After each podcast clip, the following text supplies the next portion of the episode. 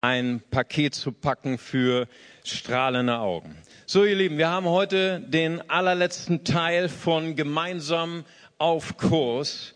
Und es war eine starke Reihe. Wir haben darüber nachgedacht, dass wir alle Wegbegleitung brauchen. Wir alle, genauso wie die Jünger Jesus brauchten, äh, Josua brauchte einen Mose, so brauchen wir auch jemanden, der uns motiviert, die Träume zu träumen, die Berufung zu leben, die Gott uns gegeben hat. Und ich möchte gerne heute über die Leiterschaft und Größe sprechen. Ich möchte heute über das Geheimnis sprechen, was für ein Segen es ist, dass wir gemeinsam auf Kurs sind, dass wir zusammen leiten dürfen, dass wir zusammen die Berufung unseres Lebens ähm, erfüllen und erreichen können. Und dazu möchte ich gerne eine wunderbare Geschichte lesen aus dem Buch Richter.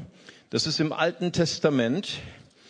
Und ich möchte gerne die Geschichte von Deborah und Barak vorlesen.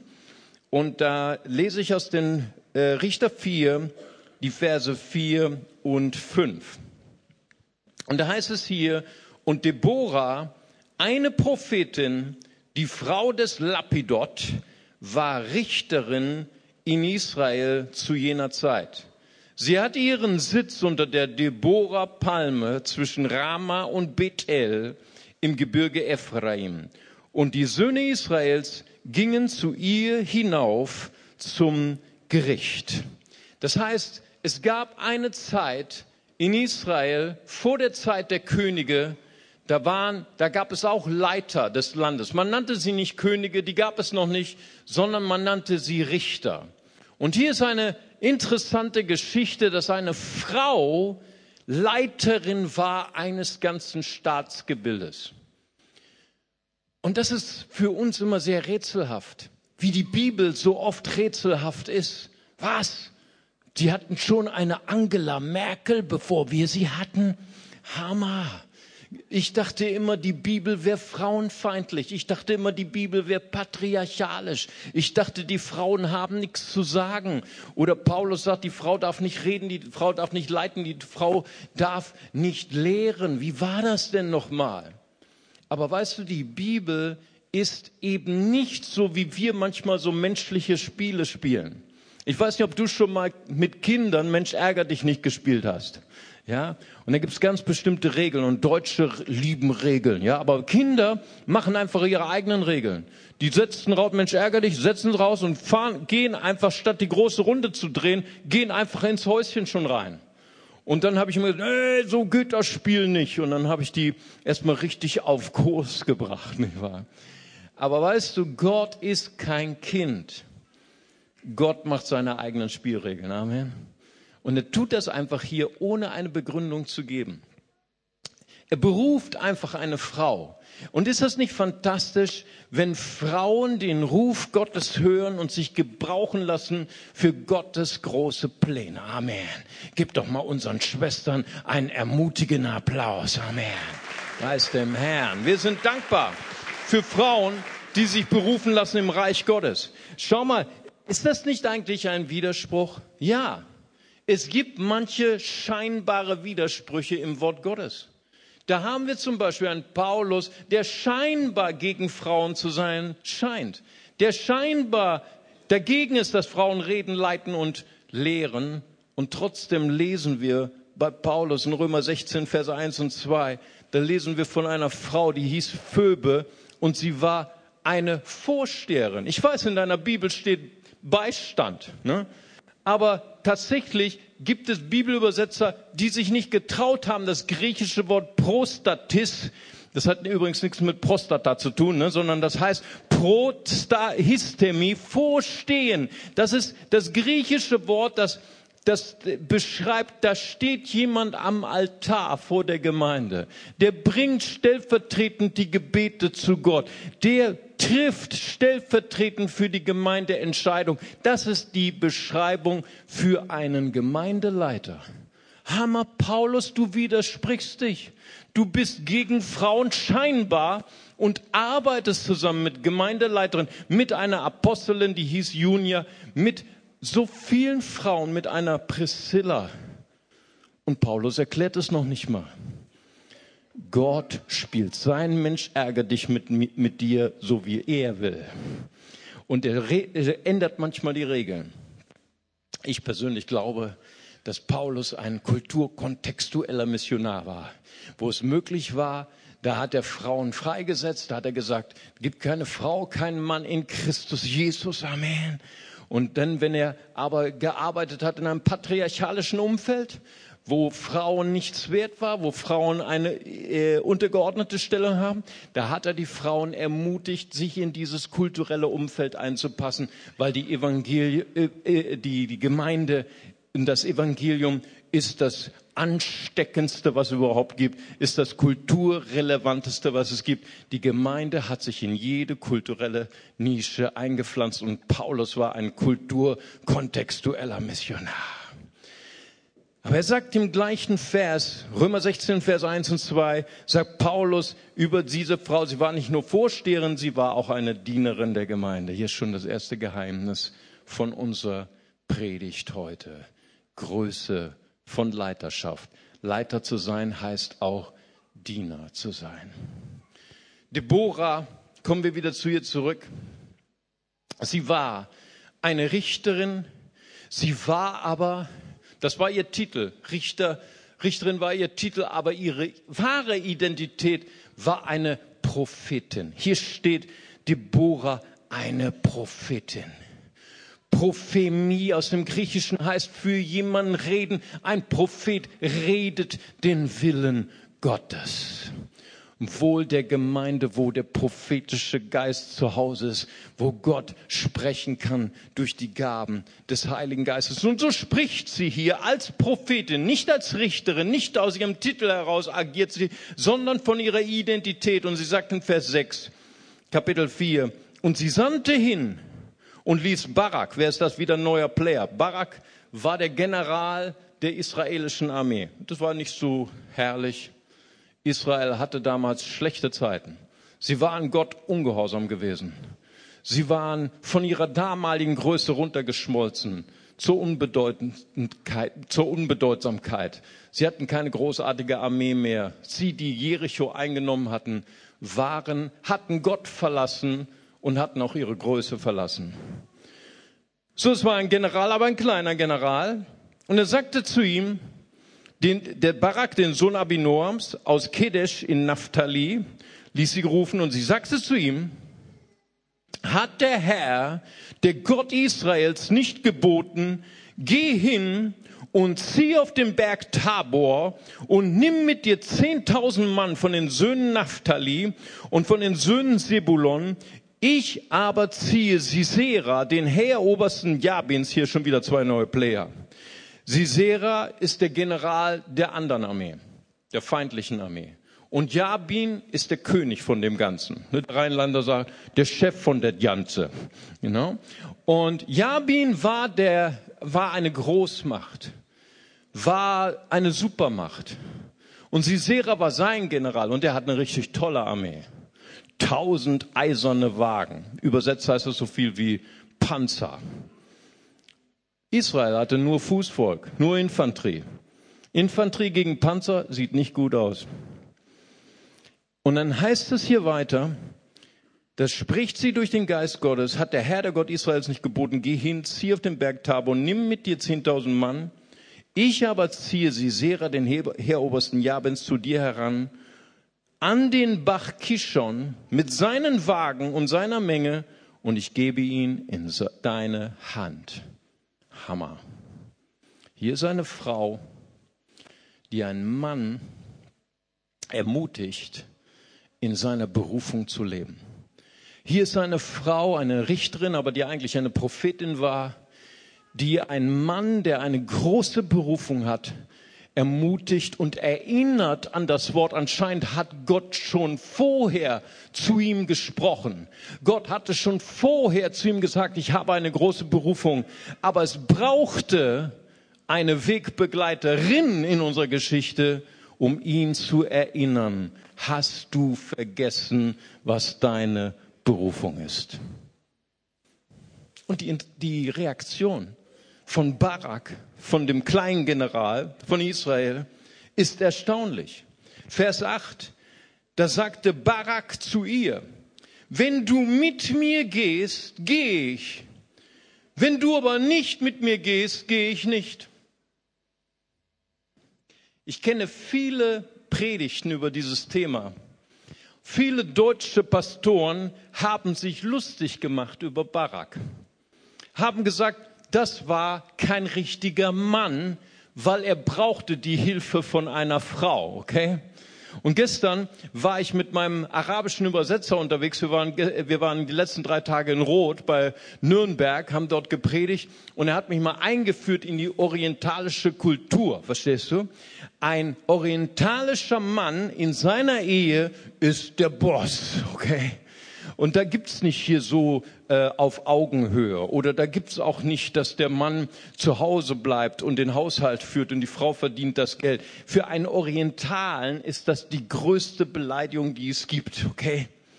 Und viele Prediger haben diese Stelle ausgelegt, indem sie sagten, Barak hat sich hier die Blöße gegeben.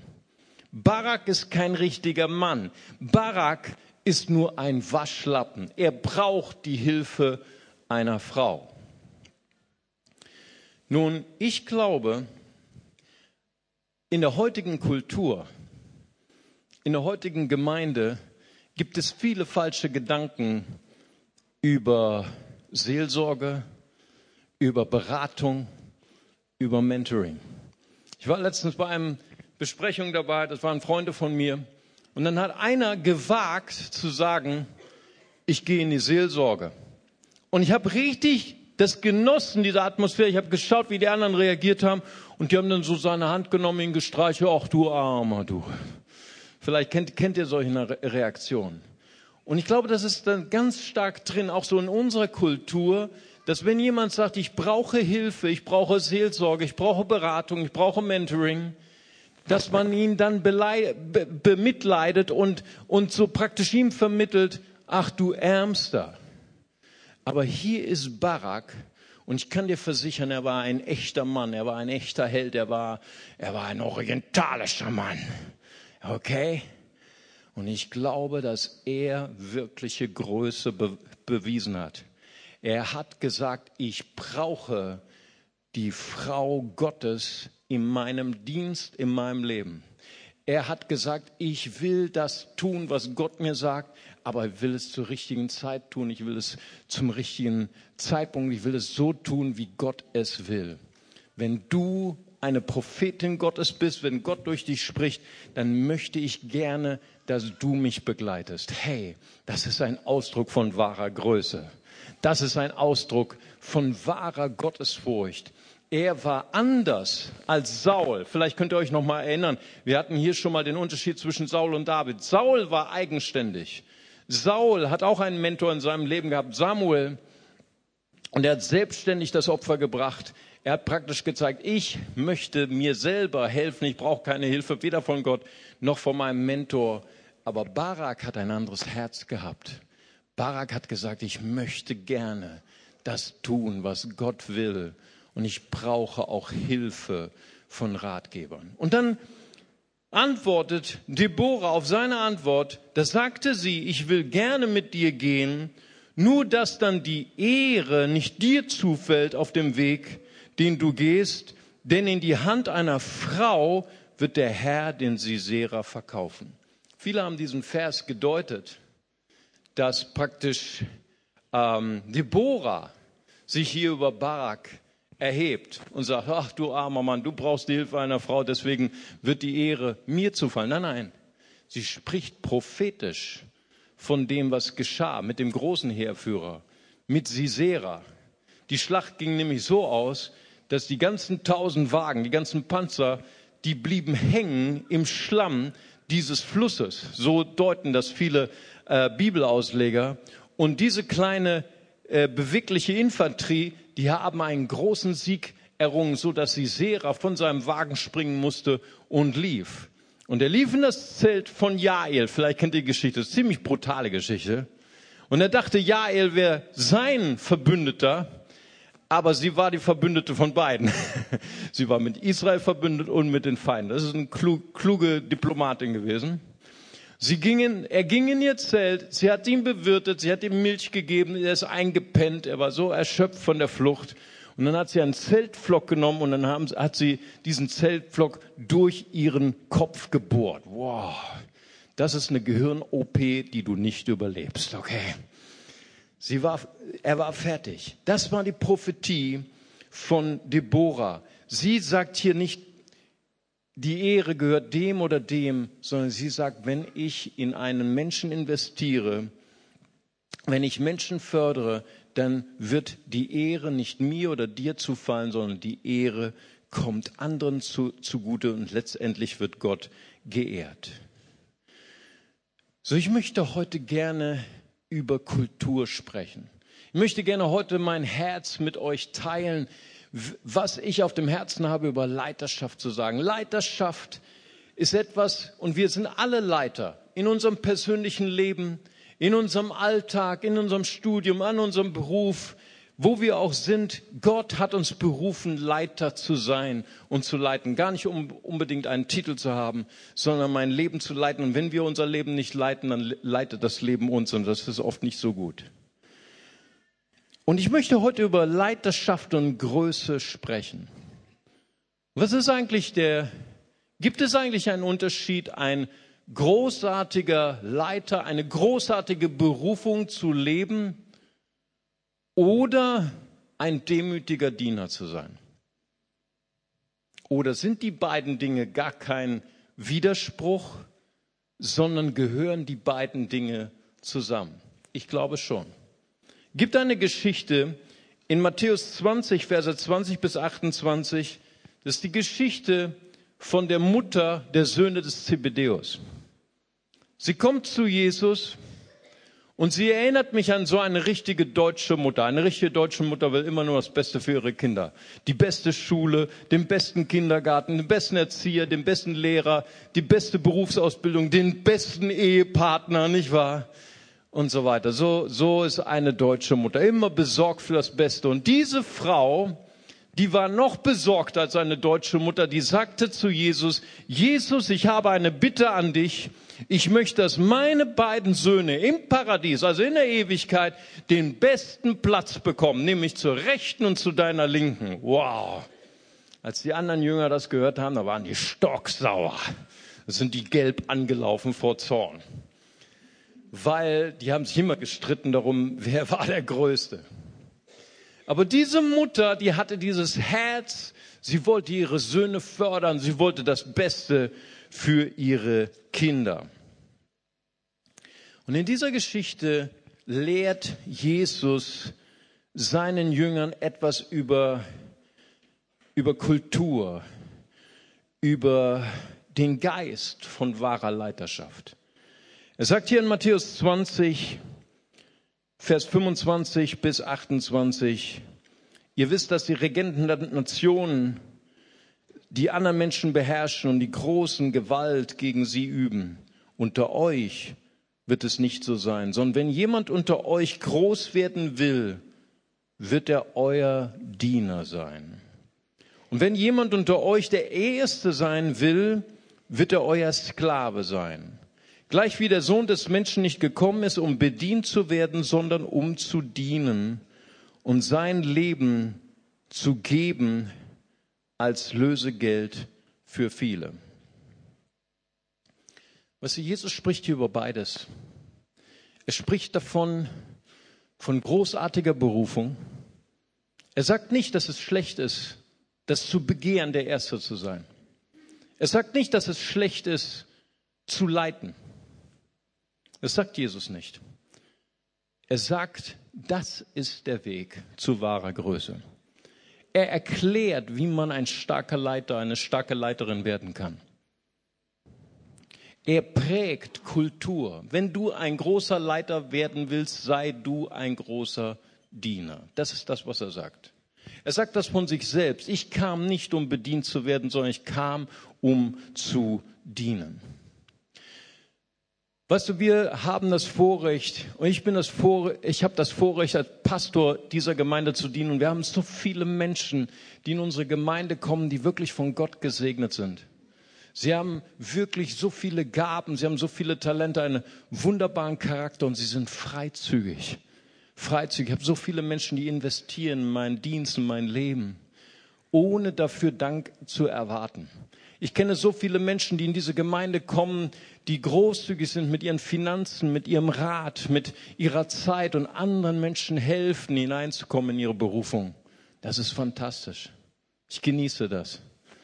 Aber Gott sprach zu mir vor kurzem, warte nicht darauf, dass solche Leute zufällig durch die Tür kommen, sondern bau eine Kultur in dieser Gemeinde, wo Menschen gefördert werden, wo Menschen ausgebildet werden, solche Menschen zu werden. Großartige Berufungen zu, er, äh, zu erreichen, groß zu werden in ihrer Leiterschaft, groß zu werden in ihrem Charakter und trotzdem Diener von allen zu sein. Das ist mein Traum als Pastor.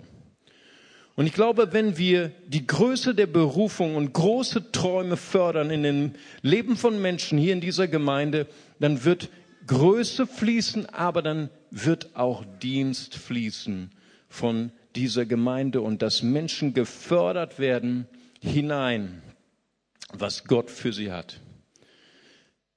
Weißt du, wenn Menschen begabt sind, und Jesus lehrt ja diesen, diese zwei verschiedenen Wege, der Weg der Nationen, sie benutzen ihre Gaben, sie benutzen ihre Talente, um ihr eigenes Ego aufzublasen. Jesus sagt, so soll es nicht unter euch sein. Wenn Menschen in ihr ihre Gaben benutzen, um ihr eigenes Ego aufzublasen, dann führt das nur zur Zerstörung. Denken wir an Whitney Houston, eine der begabtesten Sängerinnen des letzten Jahrhunderts und dieses Jahrhunderts. Was hat, was hat sie äh, für eine wunderbare Gabe gehabt? Und sie hat es alles benutzt, um ihr eigenes Ego aufzublasen. Sie hat die Vision über ihr Leben verloren. Sie hat Alkohol missbraucht, sie hat Drogen missbraucht und ist letztens daran gestorben. Gott gibt uns Berufungen und Gaben, um sie Gott niederzulegen, vor seine Füße zu legen und zu sagen, Gott, ich möchte dich dadurch verehren, ich möchte dir dienen und ich möchte Menschen dienen. Und ich glaube, Gott träumt von einer Gemeinde, wo Menschen, die begabt sind, Menschen, die Erfahrung haben, sich hingeben für Gott, für Gott alles hingeben und andere Menschen hinein fördern, großartige Berufung zu leben. In der Wirtschaft, in der Wissenschaft, in der Politik, um dort zu dienen, die größten Diener zu sein. Was ich glaube, dass ähm, oft Menschen diese beiden Punkte polarisieren. Großartige Berufung oder ein demütiger Diener. Und sie sagen zu Menschen, ah, sei nur ein demütiger Diener. Tu nur deine Pflicht. Sei nur ein kleiner Diener. Aber was sie meinen, ist nicht das, was Jesus gelehrt hat, sondern sie meinen, ach, erwarte nicht so viel vom Leben. Erwarte nicht so viel von Gott. Schraub deine Träume ein bisschen runter. Beerdige deine Vision, beerdige deine Träume. Denn wenn das alles nicht zustande kommt, dann bist du enttäuscht vom Leben, dann bist du enttäuscht von Gott. Lieber beerdige schon mal deine Berufung im Vorhinein, dann kannst du auch nicht enttäuscht werden. Weißt du, und ich glaube, wir brauchen eine neue Sicht, dass großartige Berufung, große Leiter, Leiterschaft und Diener zu sein von Gott und Diener zu sein von Menschen kein Widerspruch ist, sondern dass es einander sogar bedingt. Und wir brauchen eine Gemeinde, wo eine lebendige, wo eine brennende Vision weitergegeben wird. In Sprüche 29, Vers 18 heißt es, wenn es keine Vision gibt, geht ein Volk zugrunde. Und es in der englischen Übersetzung, ich habe einige äh, moderne englische Übersetzungen nochmal dazu gelesen und da heißt es, wenn es keine Vision gibt, dann wird ein Volk unbedacht handeln. Oder wenn es keine Vision gibt, wird ein Volk verwildert werden oder wird ein Volk Disziplin von sich werfen. Ich glaube, wenn eine junge Generation keine lebendige Vision hört in der Gemeinde, dann weiß eine junge Generation nicht, wofür sie leben soll und wirft Disziplin von sich. Ich glaube und ich träume davon, dass wir eine Gemeinde sind, wo die Älteren den Jungen sagen, hey, Gott hat einen großen Traum für dich. Gott glaubt an dich und ich glaube an dich. Und ich glaube, wenn eine junge Generation erfüllt ist mit dieser, dieser Gewissheit, Gott hat einen großen Plan für mich, dann hat, ist diese Generation auch eine Generation, die sich sehnt nach Heiligkeit. Weißt du, wenn, wenn junge Mädchen oder junge Frauen, sage ich mal so, spielen mit ihren weiblichen Reizen und das auch in ihrer Kleidung ausdrücken, dann ist das eine Sache. Aber wenn eine junge Frau, ein junger Mann erfüllt ist mit dieser, mit dieser Gewissheit, ich werde jemand sein, der das Evangelium bringt für alle Nationen, vielleicht besonders zu den muslimischen Nationen, dann wird auch ein Wunsch sein, Gott schenkt mir Heiligkeit. Gott schenkt mir Disziplin in der Art, wie ich mich kleide, in der Art, wie ich meine Freundschaften lebe, in der Art, wie ich mich einfach verhalte.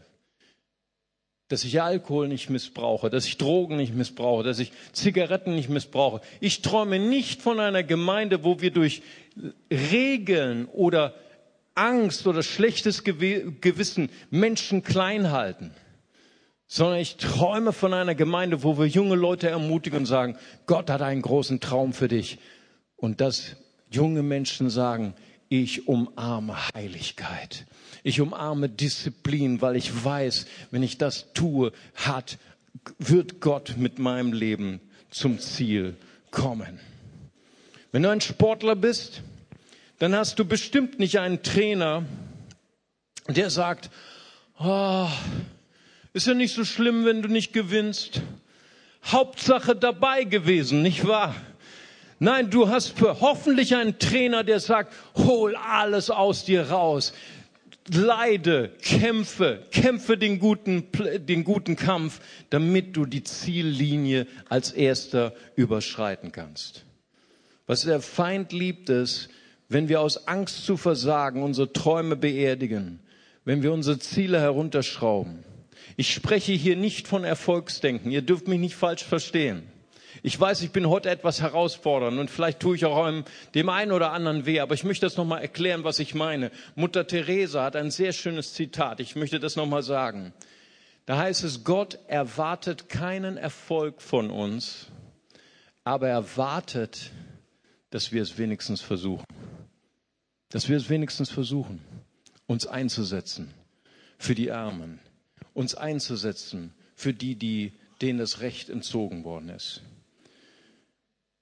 Wir brauchen eine Kultur in unserer Gemeinde, wo wir Deborahs haben, erfüllt mit dem Heiligen Geist, die zu, zu dem Barak sagen, hey, Gott hat dir ein Potenzial gegeben.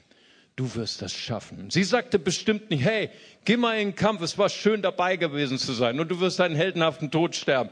Nein, nein, sondern wir brauchen Deborahs, die an uns glauben. Wenn jemand in ein Studium geht, dann tut er das nicht, um sein Studium abzubrechen. Wenn jemand in einen Job geht oder eine Firma gründet, tut er es nicht, um Konkurs zu gehen, sondern wir brauchen Menschen, die uns ermutigen, du wirst es schaffen. Wir entwickeln gerade als Leiterschaft ein Leitbild für unsere Gemeinde, für das CLW. Ich darf einen Auszug zitieren und hier steht es in dem Entwurf unseres Leitbildes. Wir wollen, dass Menschen geistlich wachsen in unserer Gemeinde. Wir wollen, dass sie ihre Begabungen finden. Wir wollen, dass sie ihre Berufung leben können. Wir wollen, dass Kinder und Jugendlichen Gott begegnen.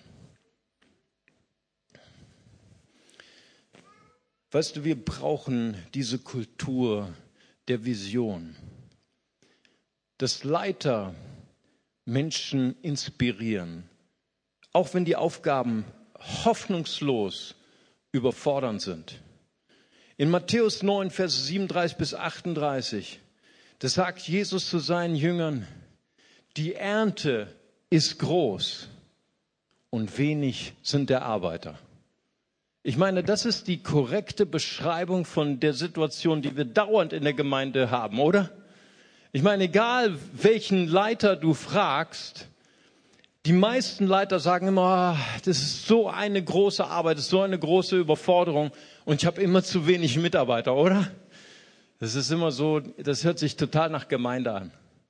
Die Arbeit ist so groß, aber wenig sind die Ressourcen. Aber dann sagt Jesus, in Johannes 4, Vers 35, hebt eure Augen auf und seht, dass die Felder weiß sind zur Ernte. Schau mal, Jesus, er arbeitete mit Vision. Wir haben das große Vorrecht, dass wir eine der größten Zeiten in der Geschichte Deutschlands erleben dürfen. Die Medien die haben uns alle schon so den Kopf gewaschen, wir leben in einer Flüchtlingskatastrophe oder Flüchtlingskrise.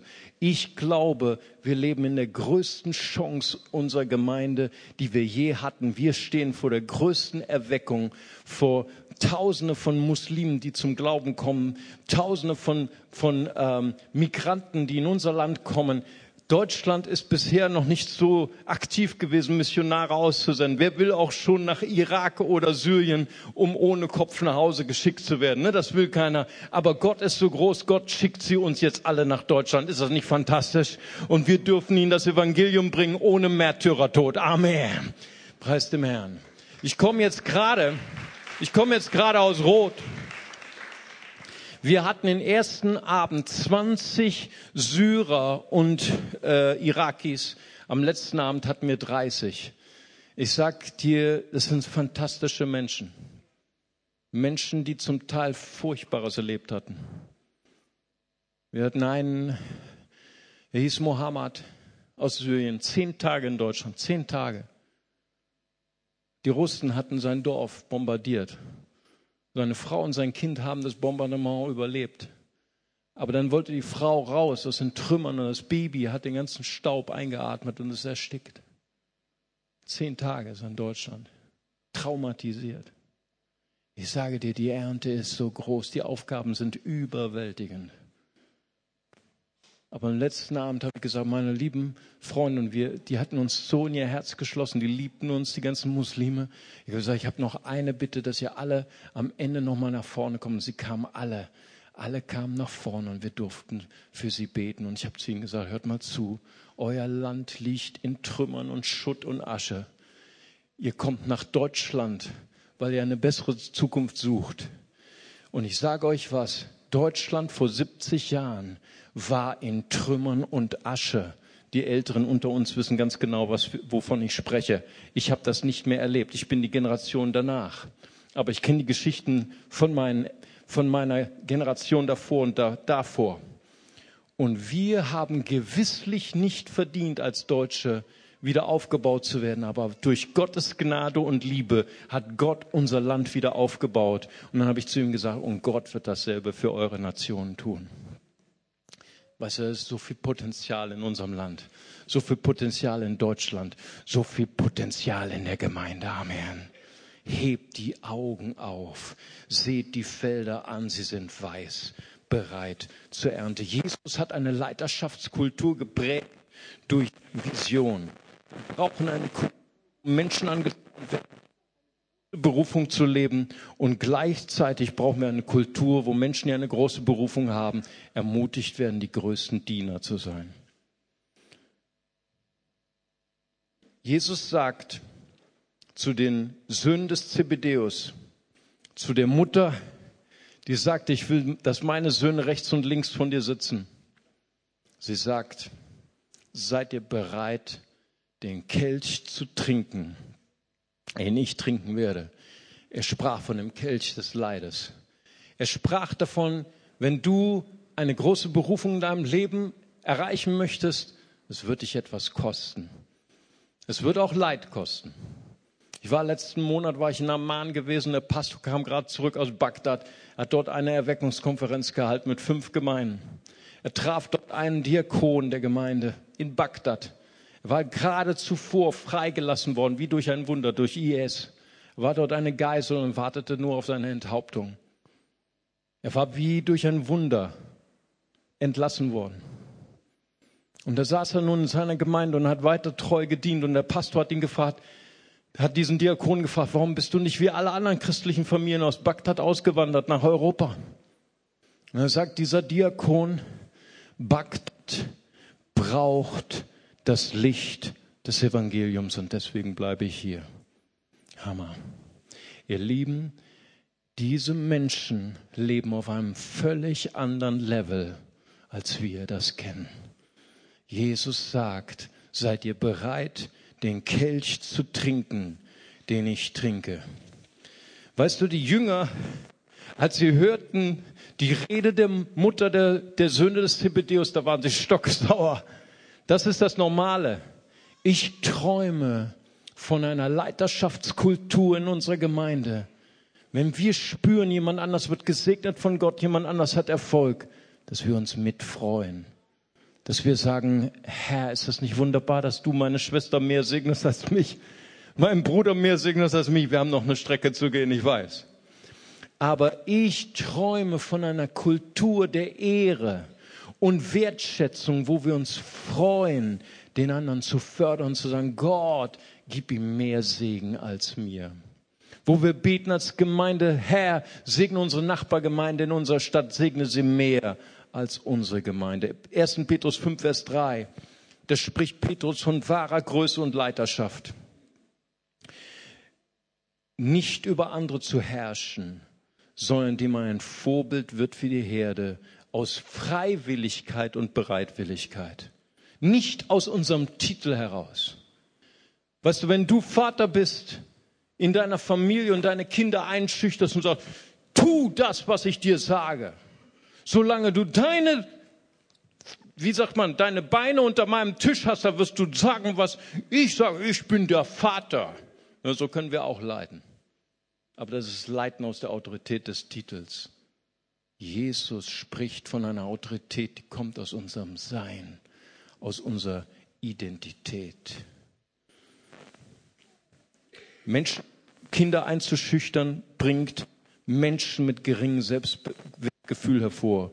Kinder zu fördern und hochzuheben, bringt das Beste aus ihnen hervor, weil wir an sie glauben. Bringt starke und selbstbewusste Persönlichkeiten hervor. Menschen zu beherrschen, bringt Menschen in Furcht. Menschen zu inspirieren, setzt sie frei in Enthusiasmus. Herrscher wissen, was getan werden muss. Leiter zeigen, wie es getan wird. Was am Ende oder im nächsten Kapitel von Richter, Richter 5, ist ein interessantes Kapitel. Da singen Deborah und Barak ein Lied zusammen. Das ist interessant. Und sie singen und das, so heißt es dann später in, ähm, oh jetzt habe ich die Seiten nicht, ah, in Vers 6 und 7.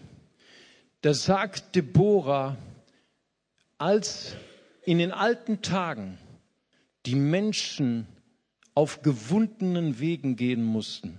Was meint sie damit?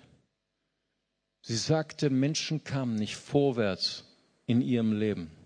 Menschen konnten nicht das Potenzial ihrer Berufung erreichen. Und dann sagt sie weiter in Vers 7, bis ich, eine Mutter in Israel, aufstand. Ich glaube, dass hier, ich stehe hier vor Menschen. Du hast eine Berufung von Gott zu leiten. Ich möchte dich heute bitten, bitten in dem Namen Jesus, lebe deine Berufung. Es geht nicht um dich, es geht nicht um mich. Es geht um das Reich Gottes. Es geht darum, dass andere Menschen auf ihren Wegen zu ihrer Berufung kommen. Das ist eigentlich das Herz von Leiterschaft. Herrscher bauen ihre Autorität auf ihren Titel.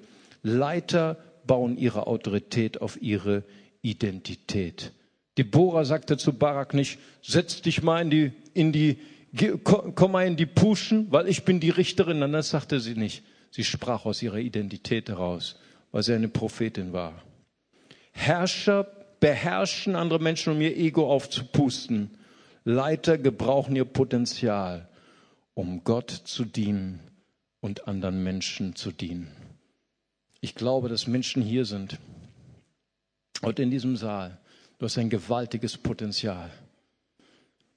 Und ich bete, dass dieser Sonntag dazu dient, dass du sagst, Gott, erwecke diese Gabe in mir. Ich bin berufen in die Politik, in die Wissenschaft, in die Wirtschaft. Ich bin berufen, ein Dienerin, ein Diener im Reich Gottes zu sein. Mach aus mir jemand, der kühn seine Berufung lebt. Mach aus mir gleichzeitig jemand, der der Diener wird. Unserer Gesellschaft, dem Reich Gottes. Ein Diener für Gott, ein Diener für andere Menschen. Ich würde gerne, dass wir unsere Augen schließen und dass wir zusammen beten.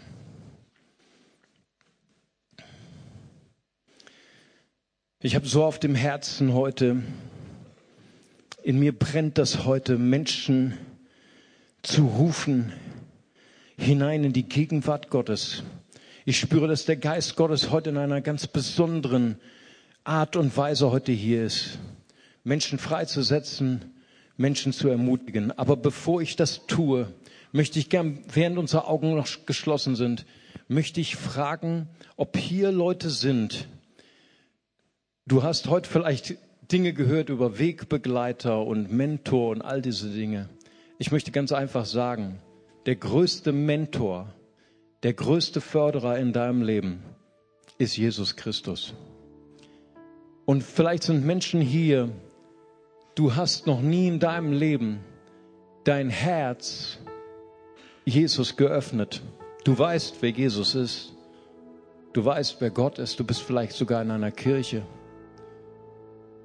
du folgst einer Religion nach. Davon rede ich nicht, sondern ich rede davon, von einer Entscheidung zu sagen, Jesus, ich habe erkannt, du bist der Herr, du bist der Retter.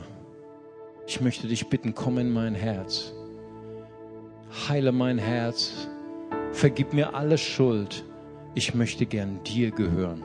Das ist der erste Schritt zur Nachfolge ist, dass wir unser Leben Jesus schenken aus Freiwilligkeit. Heute ist eine großartige Gelegenheit, diese Entscheidung zu treffen. Und vielleicht bist du heute hier und sagst, ich möchte diese Entscheidung heute das allererste Mal treffen. Ich möchte Jesus mein Herz öffnen. Ich möchte Jesus mein Herz schenken. Und wenn du diese Entscheidung heute treffen möchtest, dann möchte ich dich bitten, einmal ganz kurz deine Hand zu heben, als ein Zeichen sagen, ich hier bin ich. Jesus, komm in mein Herz, vergib mir meine Schuld, sei du mein Herr. Danke, Jesus. Halleluja. Wenn jemand hier ist, der diese Entscheidung treffen möchte, dann heb ganz kurz deine Hand. Ich würde gern für dich beten. Preis dem Herrn. Danke, Jesus. Danke, Vater Gott. Halleluja, Jesus. Preise dir. Halleluja, Jesus. Ich lasse noch ein bisschen Zeit, weil das die wichtigste, kostbarste Entscheidung in unserem Leben ist. Wenn hier jemand ist, der sagen möchte, heute ist mein Tag, heute möchte ich gerne eine Entscheidung für Jesus Christus treffen, dann heb ganz kurz deine Hand. Ich würde gern für dich beten. Preis dem Herrn. Gott segne dich dort hinten. Preis dem Herrn. Okay, dann lass uns zusammen aufstehen und mit dieser kostbaren Person zusammen beten. Und wir beten zusammen. Lieber Vater im Himmel, ich komme heute zu dir. Vergib mir meine Schuld. Reinige mich von meiner Sünde. Herr Jesus Christus, ich lade dich ein. Sei du mein Herr. Sei du mein Retter. Vergib mir meine Schuld. Dir will ich folgen mein Leben lang. Amen. Lass uns Jesus mal einen Applaus geben. Preis dem Herrn. Ganz herzlich willkommen in der Familie.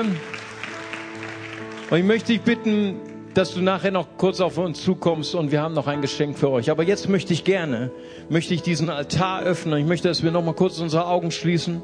Und ich möchte gerne eine Herausforderung stellen für Menschen, die sagen, ja, ich spüre, ich bin berufen, eine Berufung, eine großartige Berufung in meinem Leben zu führen. Aber irgendwelche Gründe gab es in deinem Leben, dass du gesagt hast, nein, das kann ja jemand anders machen, aber nicht ich. Ich glaube nicht, dass Gott das mit meinem Leben vorhat, aber ich möchte zu dir sagen, heute ist ein Tag, wo du die Kraft Gottes erleben kannst. Gott braucht dich in seinem Reich. Du sollst andere Menschen fördern. Du sollst andere Menschen ermutigen. Du sollst eine Deborah werden oder ein Deborahs oder wie auch immer die männliche Form ist. Du sollst jemand sein, der in das Leben von anderen Menschen nicht kontrollierend, nicht manipulierend, sondern ermutigend spricht und andere fördert.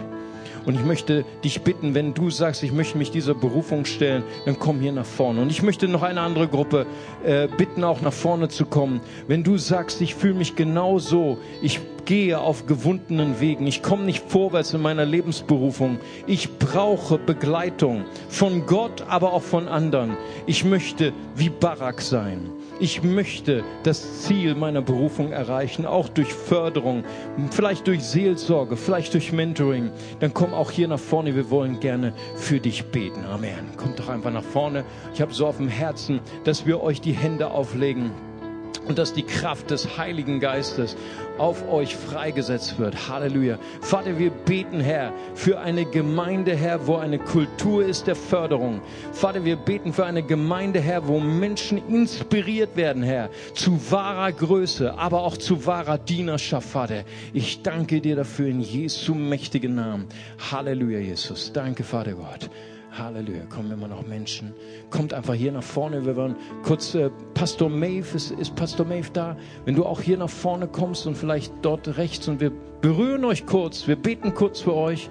Vater Gott, ich danke dir in dem Namen Jesus. Vater, ich danke dir, Herr, dass du Menschen ermutigst, ihre Berufung zu leben, Vater.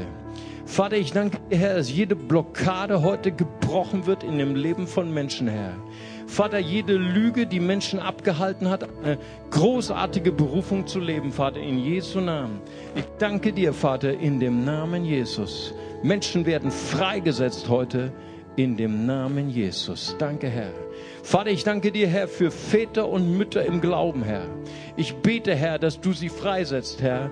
Der Herr spricht heute zu euch, ich bin der, der euch fruchtbar macht. Ich bin der, der euch freisetzt in dem wunderbaren Namen Jesus. Und Vater, ich bete, Herr, für eine Kultur in unserer Gemeinde, wo Vaterschaft und Mutterschaft gelebt wird, Herr, und wo einfach deine Ermutigung fließt zu jedem Einzelnen in Jesu mächtigen Namen. Lasst uns Jesus mal einen großartigen Applaus geben. Amen. Ja, lass uns Jesus noch mit einem letzten Lied feiern. Nothing is impossible.